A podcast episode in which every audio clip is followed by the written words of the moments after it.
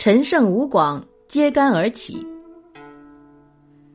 赵高、秦二世准备安葬秦始皇，从各地征调几十万囚犯、奴隶和民夫，修筑秦始皇在世时已在骊山下开辟的坟地，把铜融化了灌下去，铸成地基，上面修盖石室、墓道和墓穴，挖出江河大海的样子，灌上水银。还有别的花样，说也说不完。大坟里埋着无数的珍珠玉石、黄金和不少宫女。为防盗坟，墓穴里安了好些杀人机关。完工后，把所有做坟的工匠全都封死在墓道里。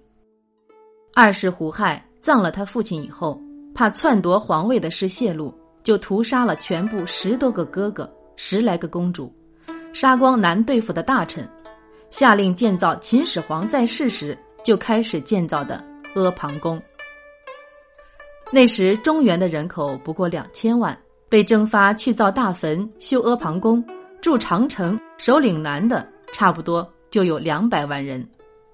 北方的地区很大，除了驻扎军队，还得押送大批贫苦农民去防守。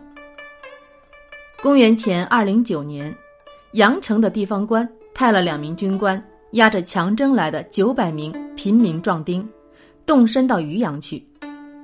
有一个叫陈胜，一个叫吴广的贫苦农民也在里头。陈胜年轻时跟别的雇农一块儿给地主耕地。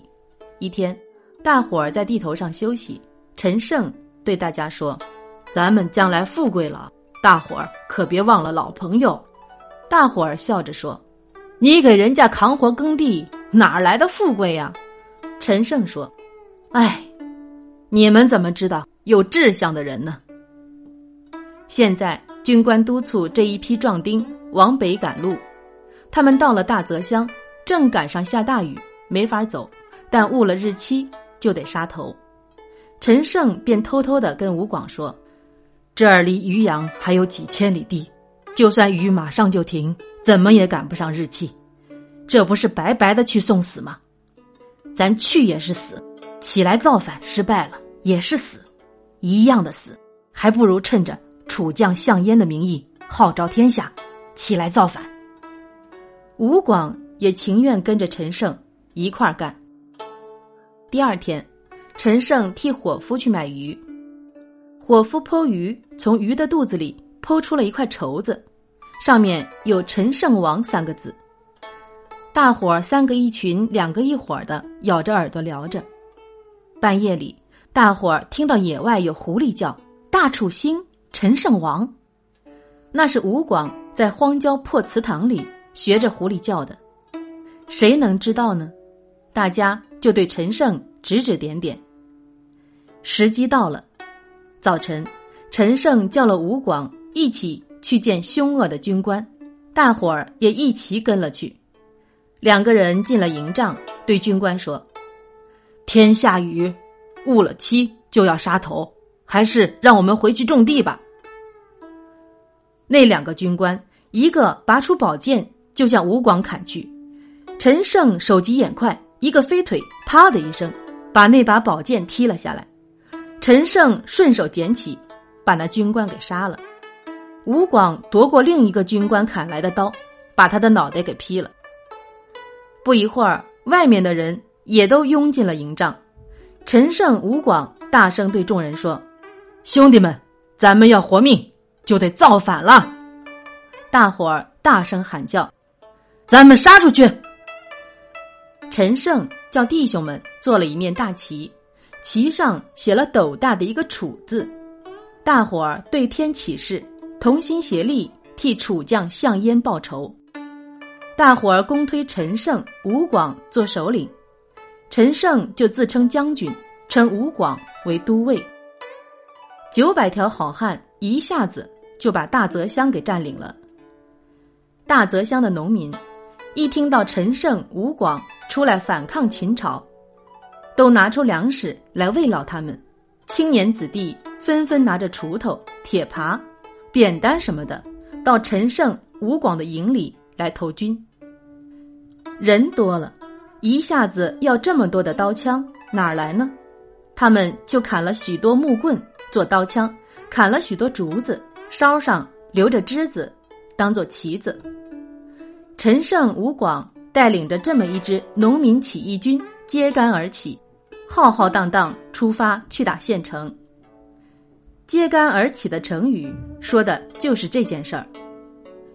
起义军打下了陈县，也就是现在的河南淮阳。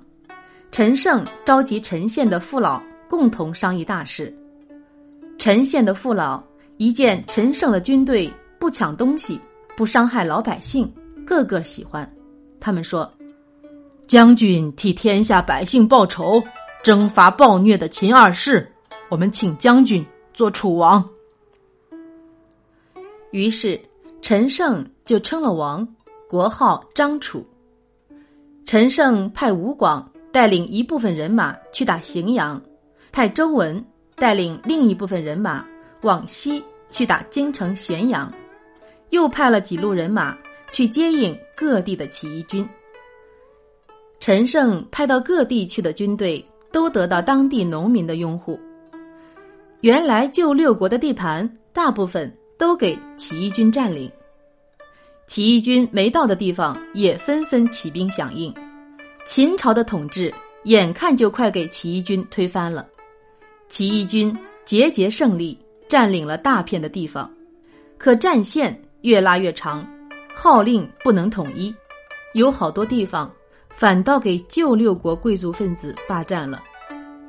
陈胜起兵不到三个月，赵、齐、燕、魏国都有人自立为王，不去支援吴广和周文他们。后来吴广在荥阳碰上了秦国的大将李由，周文碰上了秦国的大将章邯，抵挡不住，打了败仗，最后。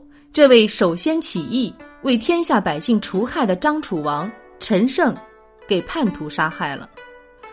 陈胜、吴广虽然死了，由他们点起来的反抗秦朝残暴统治的那把火却越烧越旺，尤其是在会稽、在沛县，出了不少英雄好汉。